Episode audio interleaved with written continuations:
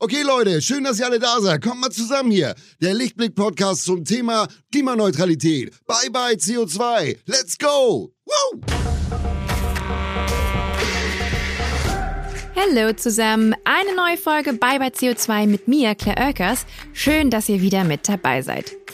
Ich weiß ja nicht, wie es euch geht, aber der Jahreswechsel ist in greifbarer Nähe und deswegen schwirrt mir schon so der ein oder andere gute Vorsatz fürs neue Jahr im Kopf herum.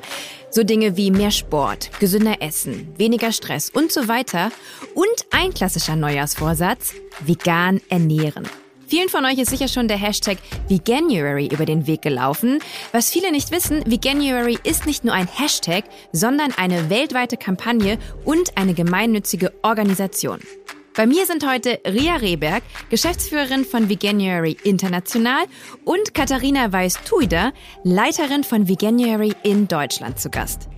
Im gemeinsamen Gespräch klären wir, was es mit der Kampagne auf sich hat, warum Veganuary Menschen weltweit zu einer rein pflanzlichen Ernährung motivieren möchte und natürlich, welche Vorteile Veganismus für jeden Einzelnen und vor allem für unseren Planeten hat.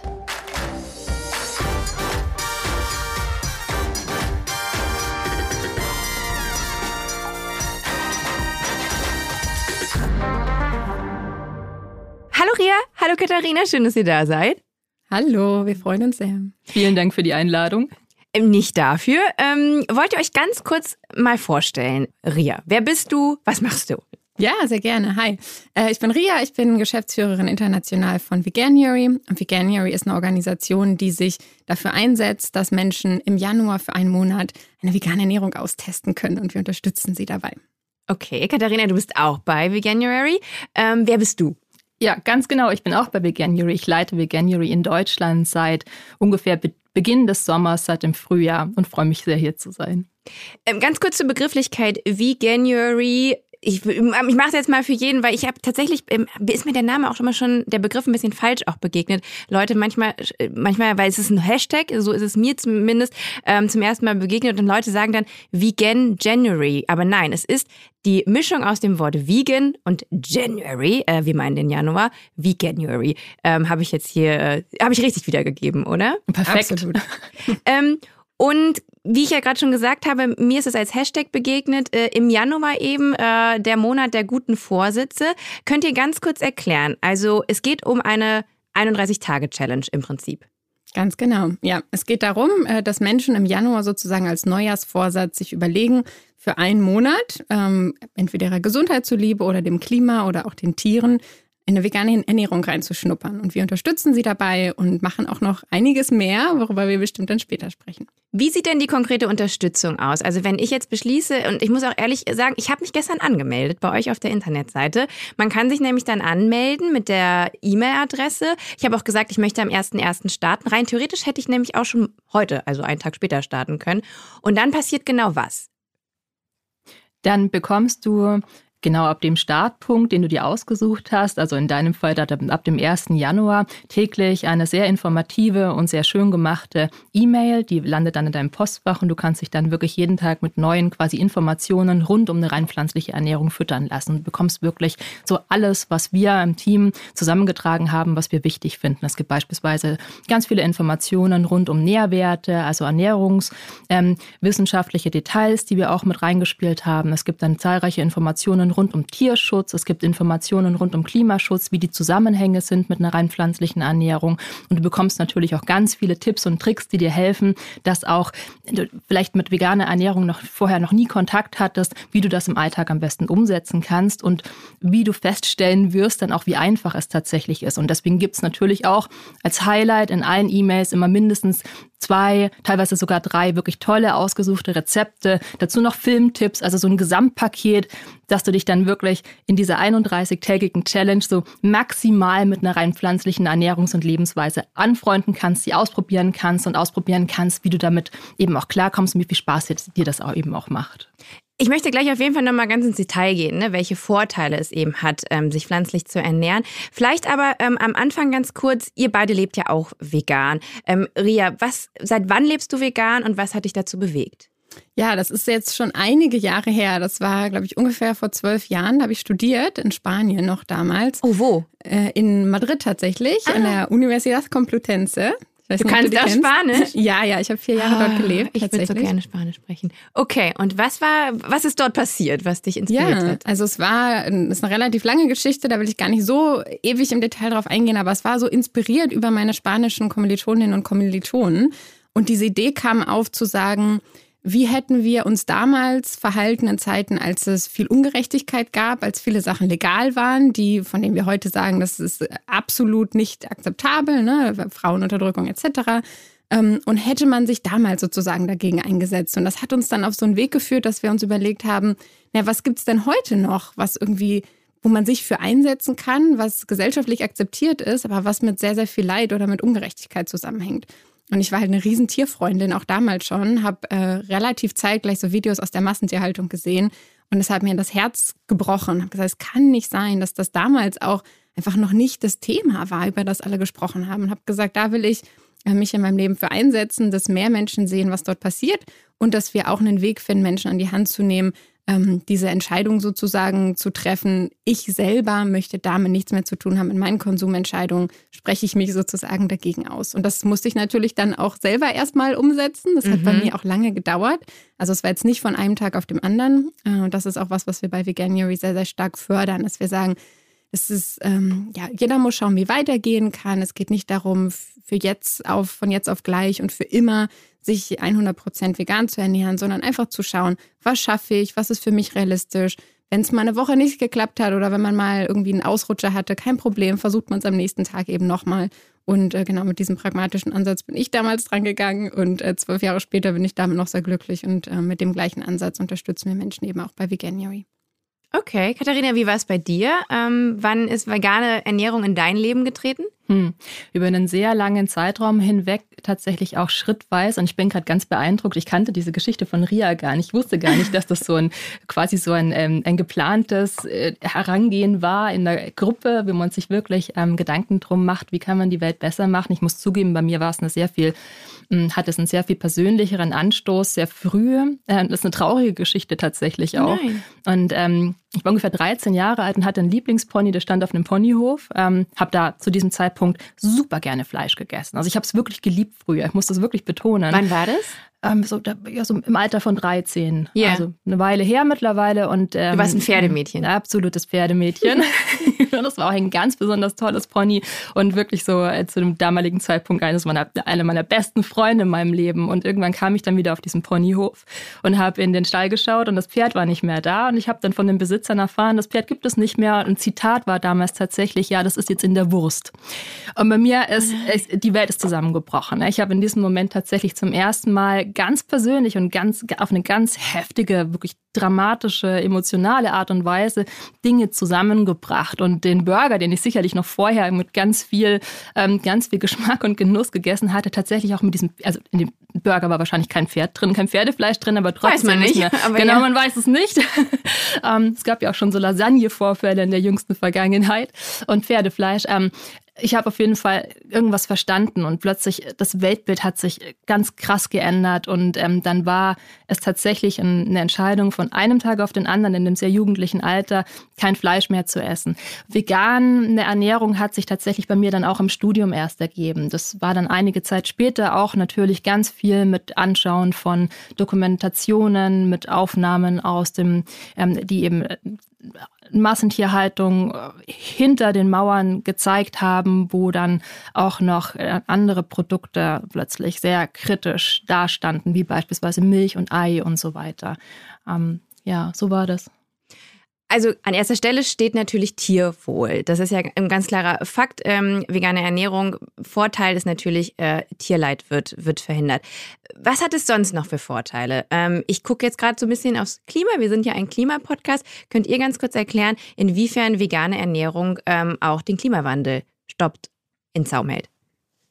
Ja, also vegane Ernährung und ähm, Klimaschutz stehen in einem sehr viel deutlicheren Verhältnis, in einer deutlicheren Verbindung, als man das gemeinhin immer noch annimmt. Der Faktor der Lebensmittelproduktion, der landwirtschaftlichen Produktion in auf der ganzen Welt, aber auch in Deutschland, trägt ganz erheblich tatsächlich zum Klimawandel bei, mit wirklich ähm, großen Zahlen und großen Mengen an Treibhausgasen, die eben im Zusammenhang mit ähm, Landwirtschaft emittiert werden. Und bei diesen Emissionen spielen die Treibhausgase, die im Zusammenhang mit der industriellen Tierhaltung entstehen, eine ganz maßgebliche Rolle. Also erst vor ein paar Tagen, vor ein paar Wochen ist eine neue Studie erschienen in einem sehr renommierten wissenschaftlichen Magazin. Da geht es eben um die Treibhausgasemissionen im Bereich der Landwirtschaft. Die sind die haben die Zahlen noch mal ganz erheblich nach oben getrieben. Um mal die Zahlen konkret zu nennen, da liegt die landwirtschaftliche Emission bei 35 Prozent aller Treibhausgasemissionen, die weltweit eben durch den Menschen entstehen, durch uns Menschen emittiert werden. 35. 35 Prozent, also die gesamte Landwirtschaft, ja. ganz genau.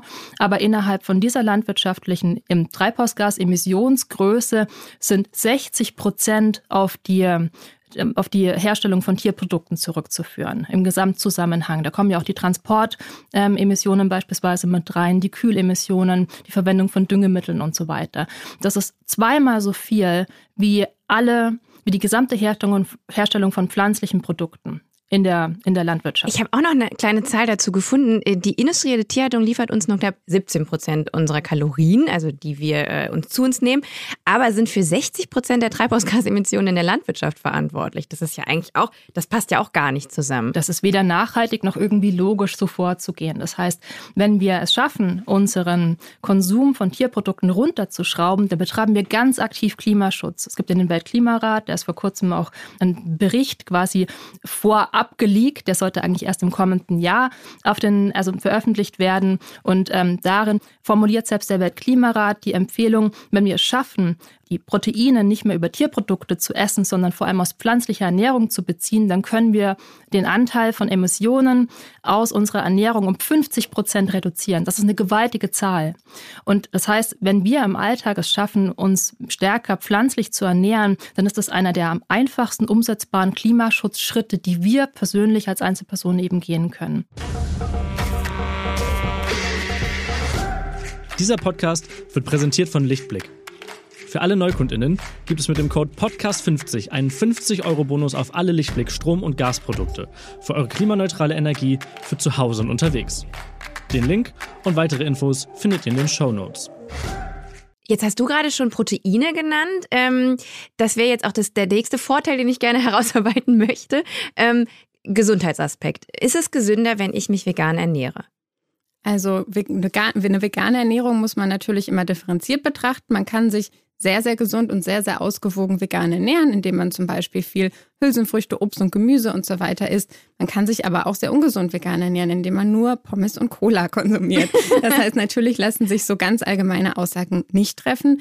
Aber wir wissen, dass man sich sehr, sehr, sehr gesund vegan ernähren kann und dass man sich auch im Durchschnitt gesünder ernähren kann. Dann natürlich der Konsum von tierischen Produkten, da gibt es sehr viele Studien zu, mit enorm gesundheitlichen äh, Risiken verbunden ist, ne? von Herz-Kreislauf-Erkrankungen bis hin zu Krebs äh, oder Übergewicht. Hier draußen vor dem Studio hing noch so ein veraltetes Wahlplakat von einer ähm, ähm, von einer Partei, die nämlich äh, vegane Ernährung auch bewirbt. Und zwar steht hier, ähm, vegane Ernährung ähm, hat einen positiven Effekt bei Impotenz, Adipositas, was ist das? Übergewicht? Ah, Übergewicht. Krebs, Diabetes, Atherosklerose, Herz-Kreislauf-Erkrankung, Bluthochdruck. Steht hier auf so einem Plakat an der Straße. Ähm, da nickst du, Ria.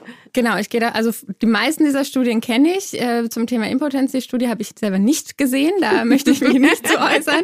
Ähm, aber genau, das äh, gibt verschiedene Studien, die zeigen, dass es tatsächlich, ähm, also Menschen, die sich vegan oder rein pflanzlich ernähren, dann bei bestimmten Studien eben ein geringeres Risiko hatten, an diesen Erkrankungen, die du aufgezählt hast, zu erkranken. Das bedeutet aber natürlich nicht, dass wenn man sich einfach so vegan ernährt und nur Pommes isst, dass man dann automatisch keinen Krebs bekommt. Ja, außerdem muss man auch noch dazu sagen, ich weiß es äh, aus persönlicher Erfahrung, ähm, ich ähm, esse kein Fleisch und ich versuche weitgehend ähm, auf auch tierische Produkte zu verzichten. Milch und so habe ich auch komplett verbannt. Und ähm, ich muss B12 nehmen. Das ist ein Vitamin, das ähm, pflanzlich ja quasi nicht ersetzt werden kann. Ähm, gibt es da auch bei euch Hilfestellungen dann? Also wenn man den Veganuary mit euch bestreitet, ähm, dass ihr quasi auch äh, gesundheitlich da Tipps und Informationen liefert?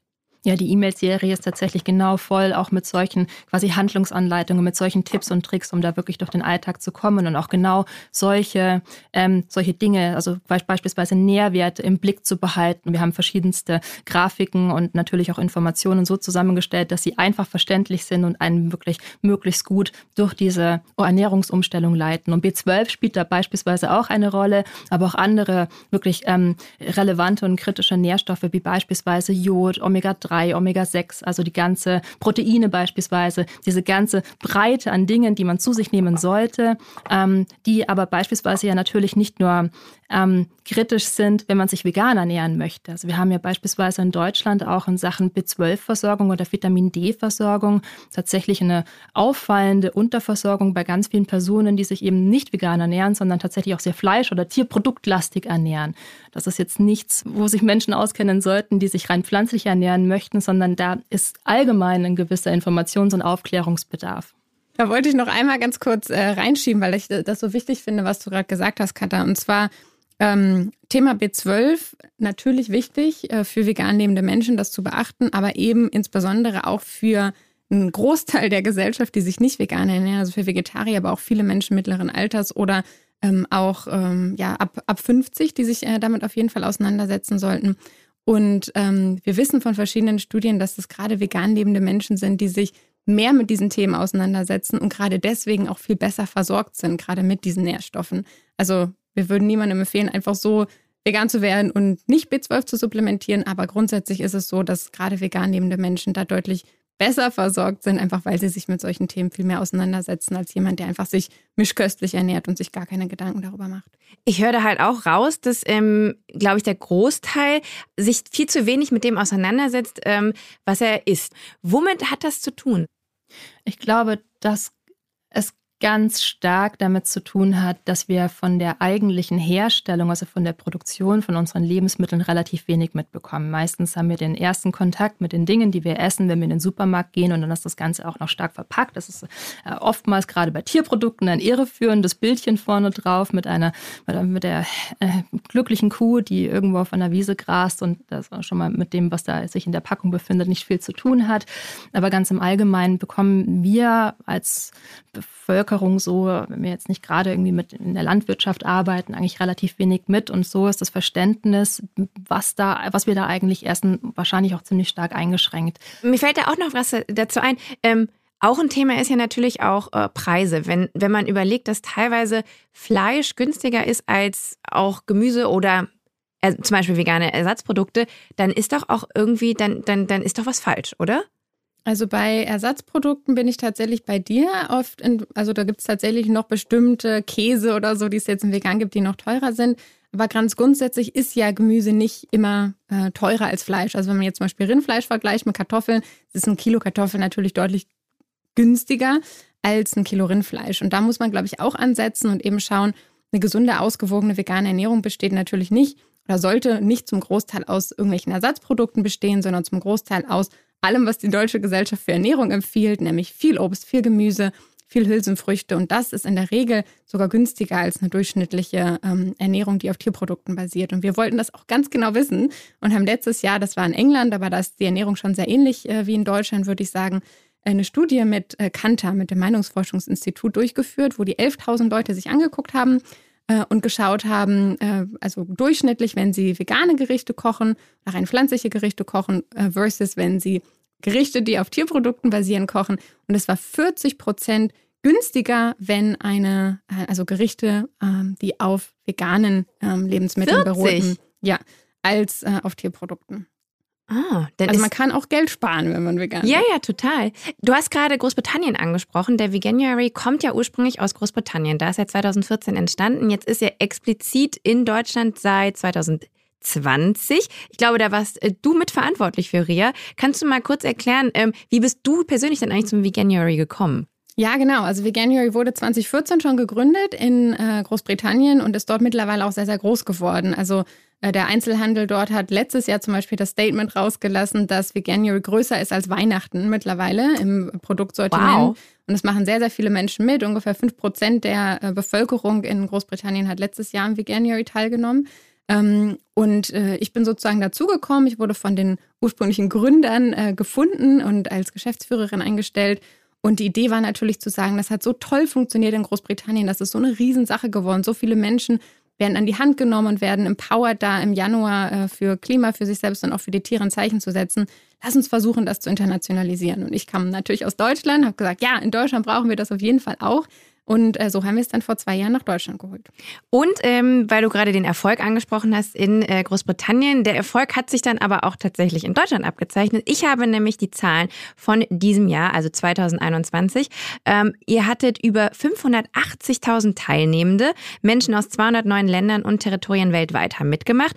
Ähm, es sind mehr als 825 neue vegane Produkte und äh, Menüs auf den Markt gebracht worden. Und es gab mehr als 1500 Erwähnungen in Medienberichten. Ich möchte vor allem den Punkt mit den neuen veganen Produkten ansprechen, weil ihr bietet ja nicht nur Hilfestellung ähm, für den Einzelnen zu Hause, der gerne vegan leben möchte, sondern auch für Unternehmen, Konzerne, Restaurantketten. Könnt ihr ein bisschen über diese Arbeit sprechen? Ja, absolut, weil uns geht es natürlich darum zu sagen, wir möchten, dass eine vegane Ernährung einfach alltagstauglicher wird, dass mehr Menschen von den ganzen Vorteilen erfahren, die damit zusammenhängen und dass es auch leichter wird, äh, sich vegan zu ernähren. Also wie gesagt, ich bin seit zwölf Jahren vegan und damals gab es, glaube ich, hier in den Supermärkten noch nicht mal Sojamilch. Es war schon wirklich eine Herausforderung. Man musste so ins Reformhaus, ne? Ja, ja, ja, genau. Äh, und also diese ganzen, äh, die breite Palette, die es jetzt heutzutage gibt, ne, von irgendwie Hafermilch über Mandel, über Cashew, über Kokosmilch und so weiter, das gab es natürlich alles noch nicht, ebenso ähm, eben auch mit den Ersatzprodukten von Tierprodukten. Das heißt, uns ist es natürlich ein großes Anliegen zu sagen, wir können nicht als kleine NGO ganz alleine dafür sorgen, dass es auf einmal leichter wird äh, für Menschen, dass mehr Produkte da sind, sondern wir arbeiten mit ähm, dem Einzelhandel zusammen, wir arbeiten mit vielen Supermarktketten zusammen, mit Restaurantketten. Und es geht uns darum, diese dazu zu bringen, den Veganuary entweder zu bewerben, also auch in, in ihren Kundenstamm sozusagen zu zeigen, äh, was sind die Vorteile, wie kann man mitmachen, oder eben neue vegane Produkte auf den Markt zu bringen, die dann dadurch natürlich ähm, ja, die vegane Ernährung sichtbarer machen, aber idealerweise eben dann langfristig auch günstiger und ähm, bessere vegane Produkte auf den Markt bringen. Was ist denn das für eine konkrete Hilfestellung, die er da leistet? Also ich kann mir das gar nicht so richtig vorstellen, was nämlich dann eben große Unternehmen und Konzerne auch für Fragen zu dem Thema haben. Also ist es mehr, dass ihr dann quasi auch mal eine Perspektive von einem Konsumenten mit reinbringt? Ist es, also was, was das genau ist, also was ist genau der Service, den ihr dann in dem Fall leistet? Genau, und man muss auch dazu sagen, also Unternehmen ähm, bezahlen uns nicht dafür, sondern uns geht es wirklich darum, dass wir mit möglichst vielen in Kontakt gehen und ihnen von den Vorteilen berichten, die es für sie bringen wird, wenn sie die Veganuary-Teilnehmenden, die sozusagen im Januar eine vegane Ernährung ausprobieren wollen, unterstützen, indem sie vegane Produkte sichtbarer machen, indem sie zum Beispiel günstiger vegane Produkte im Januar anbieten oder sogar neue, spannende vegane Produkte auf den Markt bringen. Und da gibt es natürlich viel Überzeugungsarbeit zu leisten. Nicht alle glauben, dass es funktionieren wird, dass die Produkte ankommen, dass es genug Abnehmer und Abnehmerinnen gibt. Aber wir haben eben sehr, sehr, sehr viele Supermärkte, die eingestiegen sind, von Aldi, Lidl, Penny über ähm, Lieferando, also große, große Ketten. Ikea war mit dabei, hat zwei neue vegane Produkte, äh, Gerichte auf den Markt gebracht. Wer geht da auf wen zu? Seid ihr das denn, die quasi proaktiv auf die oder kommen auch Unternehmen zu euch?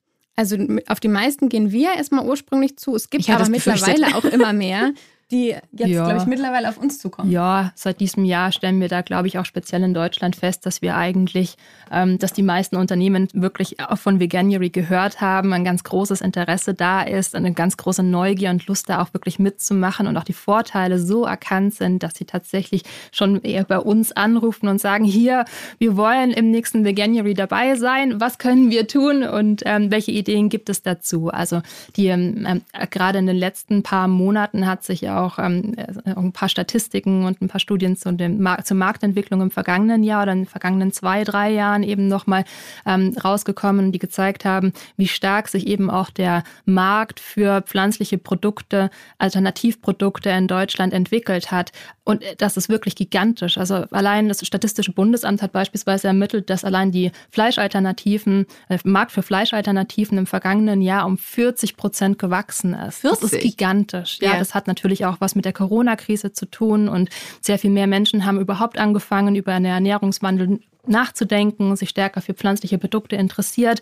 Und das ist, das ist gigantisch, ein gigantisches Wachstum. Und das wird eben auch weiter wachsen. Und das sehen auch immer mehr Unternehmen, dass sie eben auch, mal abgesehen von den ganzen anderen Argumenten, wie beispielsweise Klimaschutz und Tierschutz und diesem großen Interesse speziell von der jüngeren Bevölkerungs- und Konsumentengruppe, ähm, die ja ganz stark eben auch Lust hat, sich vegetarisch und vegan zu ernähren, dass sie eben auch diesen Markt viel stärker bespielen und bedienen müssen, um sich eben auch weiterzuentwickeln und auch am Markt zu bleiben.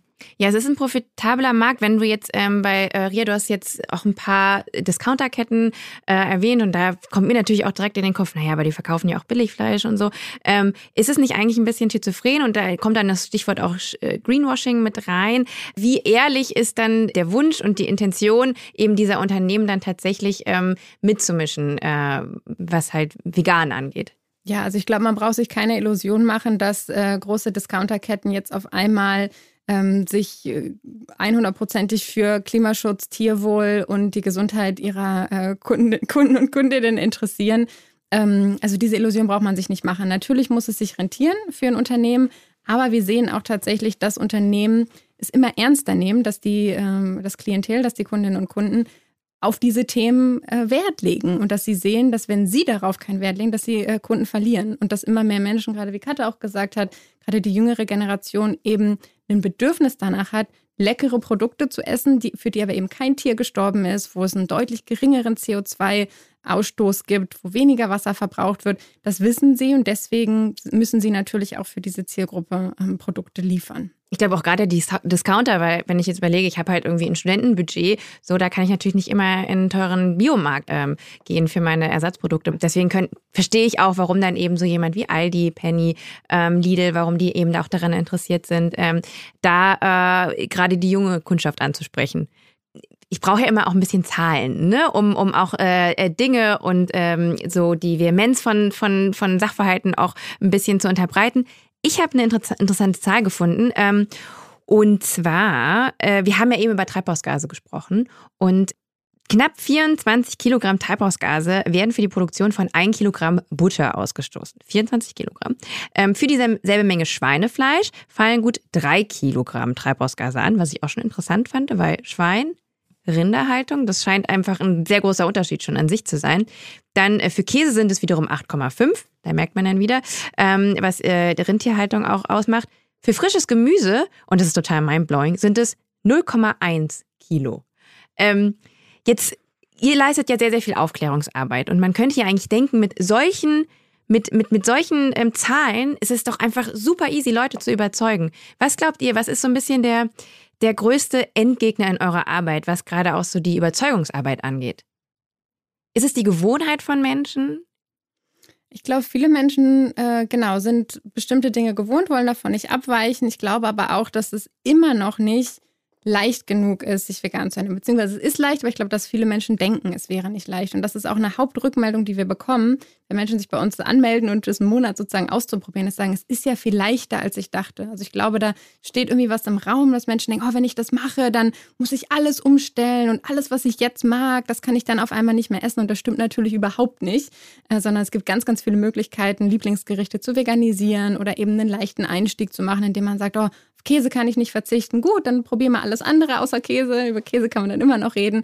Hm, also ich glaube, es, ähm, es gibt viele Mythen rund um die vegane Ernährung, die immer noch nicht vollkommen aufgelöst sind, wie es wäre schwierig oder es wäre ungesund. Ähm, oder genau, dass es äh, ja vielleicht in, in, in einer Stadt, die jetzt nicht Berlin ist, doch nicht so leicht umzusetzen ist. Haftet man Veganismus vielleicht auch immer so einer so, so eine Perfektion an. Wenn, dann muss man das aber auch richtig und perfekt und äh, man darf dann auch keine aus. Ist es das vielleicht auch ein bisschen, dass es auch so ein, so ein Image von wenn dann aber richtig hat? Absolut. Und da sieht Veganuary sich eben wirklich als die, die Instanz, die versucht, Menschen dazu zu ermutigen, den Schritt zu gehen, für den sie gerade bereit sind. Also bei uns äh, wird es keine bösen Nachrichten geben, wenn jemand sagt, oh Mann, ich nach einem, nach einem Monat ähm, werde ich ab jetzt 75 Prozent äh, reduzieren und nicht ganz dabei bleiben, sondern sagen wir, toll, das ist schon ein riesiger Beitrag, den, den du damit geleistet hast. Und wir sehen das auch tatsächlich, dass sehr, sehr viele Menschen das machen. Also wir machen immer so Umfragen, ähm, einmal einen Monat nach äh, dem Veganuary, also nach dem veganen Monat und dann sechs Monate später. Und unsere sechs Monats Umfrage ist jetzt auch gerade rausgekommen und da haben wir gesehen, dass 85 Prozent derer, die bei Veganuary mitgemacht haben, dass die jetzt entweder vegan geblieben sind oder mindestens 50 Prozent des Tierproduktekonsums eingeschränkt haben. Wow, 85 Prozent. Ja, und das sind natürlich Riesenzahlen und ich glaube, das ist zum großen Teil auch unserem pragmatischen Ansatz äh, äh, zuzurechnen, eben dass wir sagen, versuch so viel wie du kannst und es geht nicht darum, dass hier wenig Personen 100 Prozent perfekt äh, vegan oder rein pflanzlich leben, sondern es geht darum, dass eine große Masse möglichst wenig oder am besten keine Tierprodukte isst. Wie sieht es denn in eurem persönlichen Alltag aus? Gibt es dann auch mal Momente, wo ihr auch mal nicht pur vegan seid oder auch mal irgendwie, keine Ahnung, ein Stück Käse esst oder sowas? Hm. Es gibt bestimmt immer wieder mal die Herausforderung, wenn man unterwegs ist und sich irgendwo was zu essen graben muss, dass mhm. man da dann tatsächlich in einem Laden oder beispielsweise bei einem Bäcker ähm, stehen kann, wo die Auswahl einfach nicht groß genug ist. Aber das ändert sich massiv. Also das, ich glaube, das ist unsere beide Erfahrung jetzt aus den letzten zwölf Jahren, hast du vorhin gesagt, vegan. Ähm, bei mir war es ja wirklich so ein schleichender Prozess, wo ich dann immer stärker auch gemerkt habe, dass es immer einfacher wird bei dieser Ernährungsumstellung und wirklich auch dabei zu bleiben. Und das hat sich in den letzten paar Jahren nochmal wirklich ganz, ganz, ganz krass geändert. Also jetzt äh, auch außerhalb von Berlin, außerhalb von beispielsweise ähm, mit Latte Macchiato, mit Sojamilch ausgestattetem Prenzlauer Berg, ist es wirklich, selbst bei der, äh, wenn man mit dem Zug unterwegs ist, im letzten Dorf schon fast, fast möglich, tatsächlich eigentlich zumindest auf Nachfrage hin irgendwas zu bekommen, wo dann keine Tierprodukte mit drin stecken. Und das macht unglaublich viel Spaß. Und mir ist persönlich was aufgefallen, wo du es gerade erwähnst, ähm, vielleicht irgendwie, wenn ihr so eine To-Do-Liste oder so habt oder ähm, Konzerne oder die Unternehmen, die ihr noch anschreiben wollt, mir ist aufgefallen, dass wenn man, ich bin auch viel dann auch mit dem Zug unterwegs und wenn man an Bahnhöfen ist und dann halt bei den gängigen Backbäckereien, äh, ähm, Ketten meistens ja dann ähm, sich einen Kaffee holt, die haben immer nie ähm, die Möglichkeit, dir ein Cappuccino mit Hafermilch zu machen. Ne? Du kannst dann vielleicht, wenn es überhaupt noch geht, dann irgendwie Sojamilch noch reinschütten lassen. Und ähm, das finde ich ist ein Problem. Ich trinke sehr, sehr gerne Cappuccino, aber eben mit einer Milchalternative. Und da ist mir aber auch aufgefallen, dass diese ganzen Automaten, es gibt ja auch teilweise so welche, wo du dich so selber bedienst, und die Automaten haben halt einfach nur so, so eine, eine Milch, äh, Milchquelle. Und wenn die Automaten allein schon so konzipiert wären, dass da zumindest zwei, es kann ja trotzdem noch eine Kuhmilch, aber dann noch eine Alternativmilch irgendwie. Ich glaube, dass es liegt ein bisschen an den an den Produzenten oder den Herstellern von diesen Kaffeeautomaten.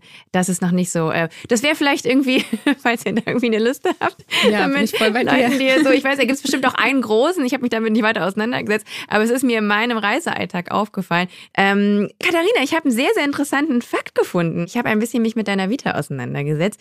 Du warst auf einer sehr spannenden Expedition und zwar der Mosaik-Expedition. Ähm, es ist, es war die größte Arktis-Expedition unserer Zeit. Kannst du ein bisschen was über diese diese Zeit erzählen? Weil ich glaube, es ist, also ich stelle mir das auf jeden Fall so vor wie in so einem Film.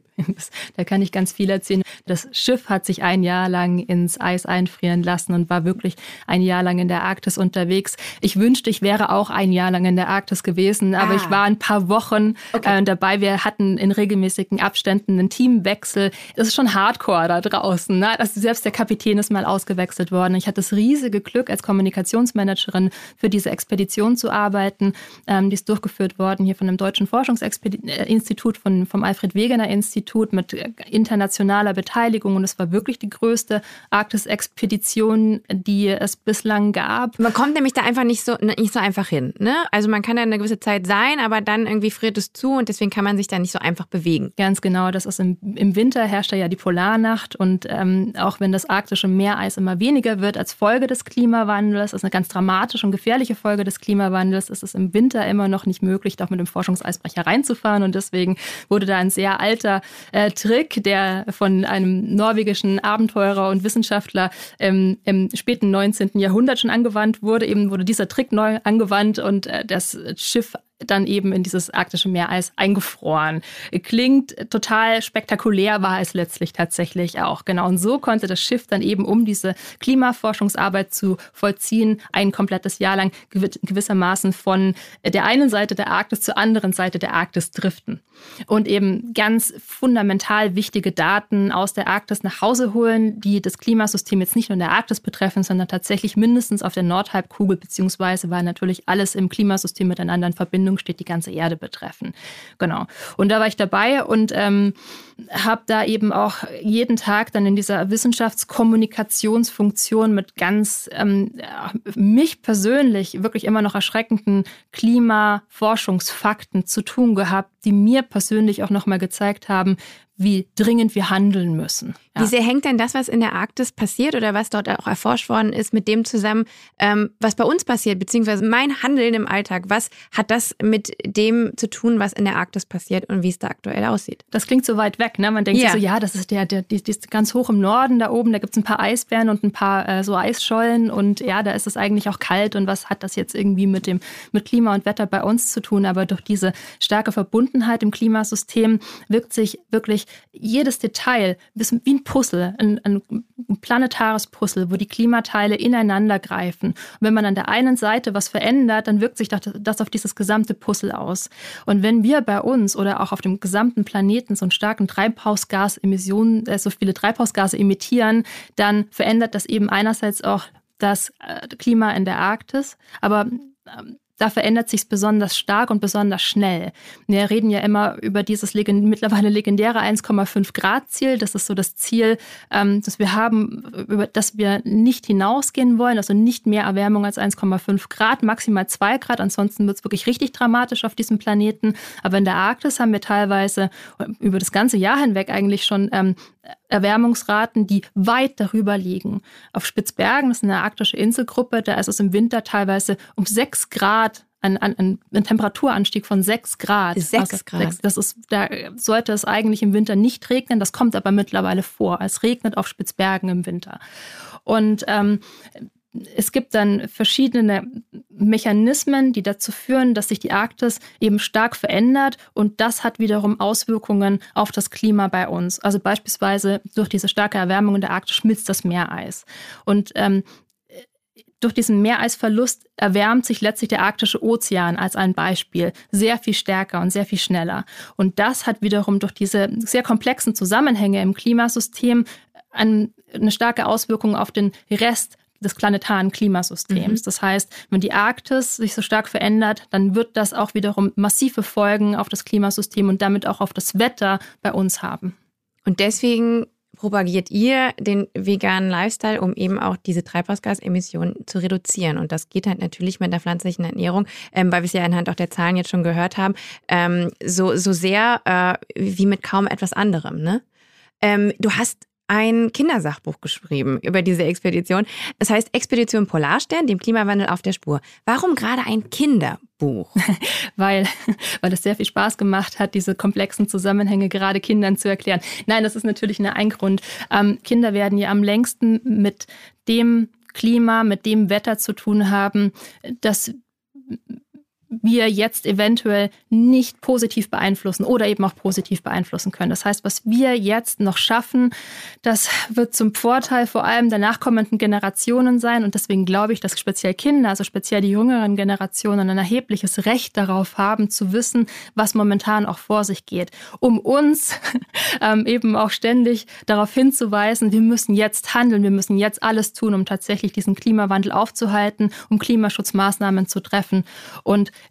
das Buch soll eben speziell jüngeren Leserinnen und Lesern ähm, die Möglichkeit geben, diese komplexen Zusammenhänge auch gut zu verstehen. Und es bietet natürlich jetzt nicht nur spannende Details zu dieser Expedition. Also es geht nicht nur um das Forschungsschiff Polarstern, es geht nicht nur um Eisbären, es geht um das arktische Klimasystem, um den Ozean, um ähm, andere spannende Lebewesen, die in der Arktis leben. Es gibt sehr viel mehr Leben in der Arktis, als man das so weiß, sondern es hat auch einen dritten Teil. Und in diesem dritten Teil geht es ganz speziell eben auch um Klimaschutzmaßnahmen, die wir, auch wenn wir sehr jung sind, in unserem Alltag treffen können.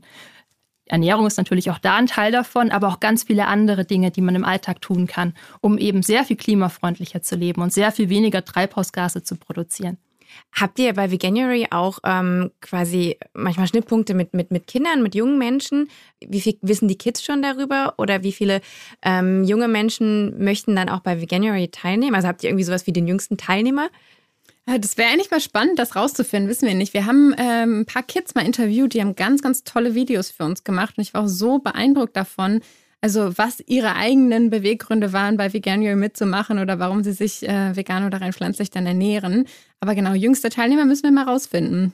Gute Challenge. Ich habe tatsächlich ein, paar Kids in, in meinem ähm, Freundeskreis und ich höre viel auch, auch von GästInnen, die hier sind, ähm, die dann auch Kinder haben, ähm, dass es werden viel, viel Fragen gestellt. Und ich, ich höre es auch öfters, dass, wenn dann irgendwann mal klar ist, ja, hier, das ist irgendwie ein, Tier oder da steht irgendwie eine Kuh und das ist übrigens das, was irgendwie in deiner Wurst ist, ähm, dass die sehr schnell dann diesen Link schaffen und sagen, nee, dann will ich das nicht mehr essen. Und das dann aber auch ganz konkret durchziehen. Geht da so ein bisschen auch unsere Zukunft? Zukunft hin so und generell die Zukunft von Veganismus und auch von Veganuary?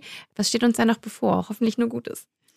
Ja, äh, schön wär's, sag ich mal. es ist natürlich ähm, hoffnungsvoll zu sehen, dass immer mehr Menschen sich bewusst werden, wie viel sie wirklich selber verändern können ähm, durch eigene Konsumentscheidungen. Also äh, der Wissenschaftler Joseph Poor an der Oxford University hat ja auch herausgefunden über eine Studie, dass die Verhaltensänderung, die sozusagen am ehesten dazu beitragen kann, den äh, ökologischen Fußabdruck auf dem Planeten zu verringern, für eine Einzelperson wirklich der Umstieg äh, auf eine rein pflanzliche Ernährung ist. Das ist die Nummer eins Sache, die man machen kann.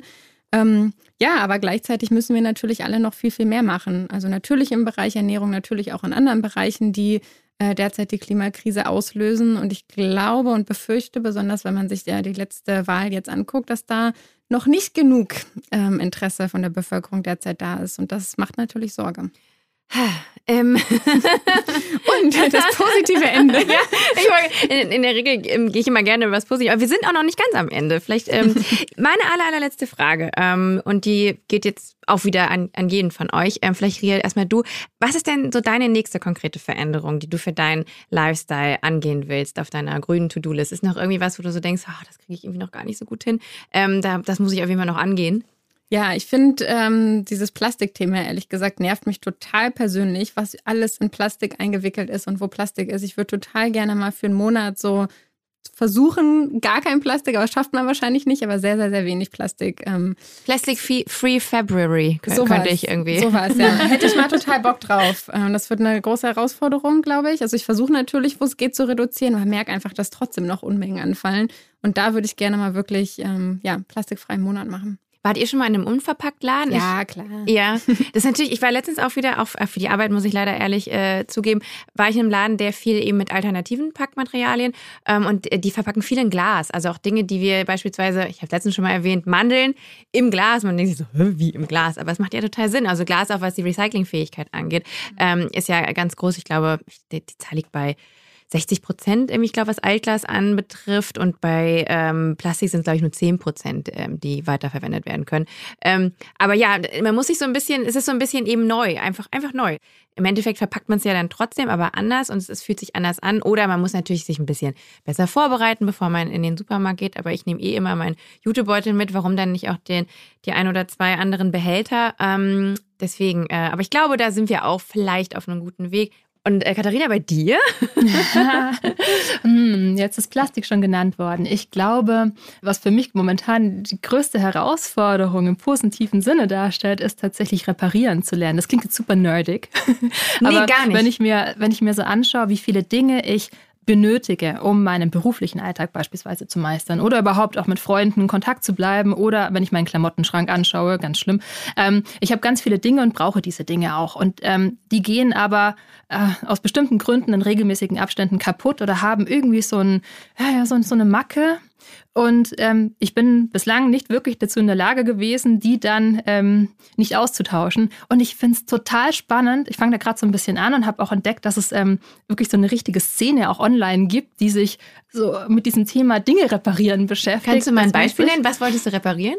Ah ja, das, das kann beispielsweise auch mal das, das Smartphone sein. Okay, mhm. das ist jetzt schon wirklich, ähm, also das ist schon oberstes Level, wahrscheinlich am Smartphone dann rumzubasteln. Aber lass es einfach nur das Sockenstopfen beispielsweise sein. Wenn ich jetzt öffentlich verrate, dass ich bislang nicht in der Lage war, Socken zu stopfen, dann ist das so peinlich, ich sollte sofort nach Hause gehen. Mach jetzt aber wenn man es rausgefunden hat, wie es geht, ey, super, die besten Socken ever. Also meine gestopften Socken sind jetzt meine Lieblingssocken. Banales Beispiel, ne? Aber man hat ja ganz viele Dinge im Alltag, die äh, hat in regelmäßigen Abständen einfach dann eigentlich so den Geist darauf geben, die aber eigentlich reparaturfähig sind. Und allein Ressourcen zu schonen, ähm, ist ein, ein gigantischer Faktor eben auch, um nachhaltig zu leben. Ähm, und das finde ich super spannend. Und man entdeckt ja auch so seine eigenen Handwerk handwerklichen Fähigkeiten. Das ist ja auch so eine kognitive Aufgabe, ne? da irgendwie was das gibt für mich und ich glaube für viele andere auch, wenn ich mir diese Online-Szene anschaue, ein enormes Glücksgefühl, dieses alte Ding jetzt irgendwie nicht in die Tonne geschmissen zu haben, sondern es tatsächlich gerettet zu haben und neu zum Einsatz zu bringen und auch mehr zu verstehen, was steckt da eigentlich drin, was für ein Aufwand, ressourcentechnisch und auch mhm. produktionstechnisch steckt denn eigentlich in den ganzen Dingen, die wir so im Alltag eigentlich brauchen, mal schnell über bestimmte Online-Versandservices bestellen, nutzen und naja, wenn es nicht mehr so schick ausschaut, dann halt tatsächlich einfach irgendwie zum Fenster rauswerfen. Das ist gar nicht so cool. Ähm, und Reparieren ist gerade das Ding. Ich liebe es auch, Sachen zu reparieren. Ich habe jetzt auch nicht so viel, ah, so viel Talent, aber also ich mache gerne Sachen selber und bin auch handwerklich, glaube ich, ich würde sagen begabt, sage ich jetzt mal so, ganz uneitel. ähm, aber ich merke dann aber auch, wenn ich dann doch mal daran scheitere, was zu reparieren, dann finde ich es trotzdem wichtig, dass man es ähm, wieder, also ich gebe es auf jeden Fall immer irgendwie wieder weiter. Weil es gibt schon dann zumindest irgendjemand anders, der es reparieren kann. Oder auch gerade finde ich es bei, äh, bei Elektro auch alten Laptop und so, ich versuche das dann immer alles wieder zu verkaufen. Es hat auch den Vorteil, dass du halt äh, quasi ähm, ein bisschen Geld äh, ne, ganz klar, aber eben auch, dass du auch äh, sagst, okay, es sind Ressourcen. Ich habe es jetzt leider nicht geschafft, aber jemand anders wird es schaffen, das zu reparieren und wird das weiter nutzen. Was, was für mich keinen Wert oder nicht mehr ganz so viel Wert hat, hat für jemand anders richtig viel Wert. So. Und wenn man, glaube ich, diesen, diesen Ansatz im Kopf hat und das, das kann man ja auch auf alles Mögliche abbilden, ähm, ist man einfach viel Ressourcen schon da unterwegs und tut was fürs Klima. Deswegen, also viel, viel, weiterhin viel Spaß und einen langen Atem damit. Ähm, ich zum Beispiel habe äh, zwei Anziehsachen, die kaputt sind und ähm, ich gehe gleich zum, zur Änderungsschneiderei. Hier schräg gegenüber ähm, ist nämlich mein Lieblingsänderungsschneider. Mhm. Ähm, ich gehe sehr gerne zum Änderungsschneider, bevor ich mir was Neues kaufe. Ja, kann ich euch gerne die Adresse weitergeben. ja, schön. Ähm, vielen, vielen Dank für eure Zeit. Ich muss jetzt leider noch ein bisschen warten, aber ich freue mich äh, sehr auf meinen Veganuary und bin gespannt ähm, auf die Informationsflut äh, ähm, und bin auch mal gespannt, wie sehr ich dranbleibe. Ich muss sagen, ich bin wie gesagt, so, ich esse kein Fleisch, ich versuche auf Milch zu verzichten, aber ähm, ja, bei vegan bin ich noch lange nicht. Aber wer weiß, wie es nach den 31 Tagen aussieht. Cool, dass du dabei bist. Vielen Dank, dass ihr hier wart. Vielen Dank ähm, für die ganzen Informationen. Ähm, und ich wünsche euch viel Erfolg weiter. Ich, ähm, Erfolg muss man euch gar nicht wünschen, weil den habt ihr ja sowieso. Aber dass das alles weiterhin ähm, so läuft bei euch. Und ähm, ja, wie January. Vielleicht weitet es sich ja dann auch irgendwann aus. Also, wie sieht es mit der 365-Tage-Challenge aus? Ja, viele Leute bleiben ja tatsächlich dann auch dabei oder weitgehend dabei. Das ist natürlich auch die Hoffnung, dass man nach einem Monat sagt, boah, jetzt geht es mir so viel besser und es ist so viel leichter, als ich dachte. Ich bleibe jetzt zu 90 Prozent auf jeden Fall dabei. Das ist die Hoffnung. Ich werde euch berichten, wie es dann in meinem Fall war. Vielen Dank. Wir wünschen dir viel Erfolg. Danke. Dankeschön.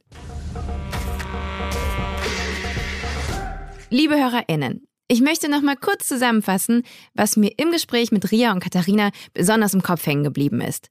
Und das ist erstmal etwas, das mich immer wieder ein klein bisschen wütend macht. Nachhaltige Themen haben immer sehr stark mit Vorurteilen zu kämpfen. Und Veganismus ist da sehr exemplarisch. Denn das Wissen, das, ich nenne es mal, da draußen kursiert, ist oft genau das Gegenteil von der Wirklichkeit. Um kurz ein Beispiel zu nennen. Veganer Ernährung wird oft nachgesagt, sie sei ungesund. Dabei ist wissenschaftlich erwiesen, dass Menschen, die sich mit tierischen Produkten ernähren, oft denselben Nährstoffmangel aufweisen wie Menschen, die sich vegan ernähren. Und es geht sogar noch weiter. Veganer setzen sich in der Regel viel bewusster mit ihrer Ernährung auseinander, was natürlich einen positiven Einfluss auf die Gesundheit hat. Also, wir sollten lernen, grundsätzlich in unserem Alltag und insbesondere bei Themen rund um Nachhaltigkeit nicht so voreingenommen zu sein. Und dann finde ich es übrigens interessant, dass Veganuary ein gutes Beispiel dafür ist, wie erfolgreich man sein kann, wenn man den Druck rausnimmt. Veganuary ist zwar eine nur auf 31 Tage begrenzte Challenge, aber sage und schreibe 85 Prozent der Teilnehmer bleiben auch nach diesem Monat vegan oder weitestgehend vegan. Ich nehme daraus mit, nur wenn man die eigene Messlatte nicht allzu hoch setzt, kann man über sich hinauswachsen. Wenn du bereit bist für deine eigene 31 Tage Vegan Challenge, dann schau doch mal bei veganuary.com vorbei und melde dich, so wie ich, mit deiner E-Mail-Adresse dort an. Und falls du noch mehr zum Thema Klimaneutralität erfahren willst, dann empfehle ich dir, dich auch mal durch andere meiner Podcast-Folgen zu klicken. Und falls du eher so der Typ Frischware bist, dann abonniere diesen Kanal. Bye bye CO2 gibt's jeden zweiten Dienstag neu, überall da, wo es Podcasts gibt. Ich freue mich aufs nächste Mal. Bis dahin, bleib sauber und tschüss.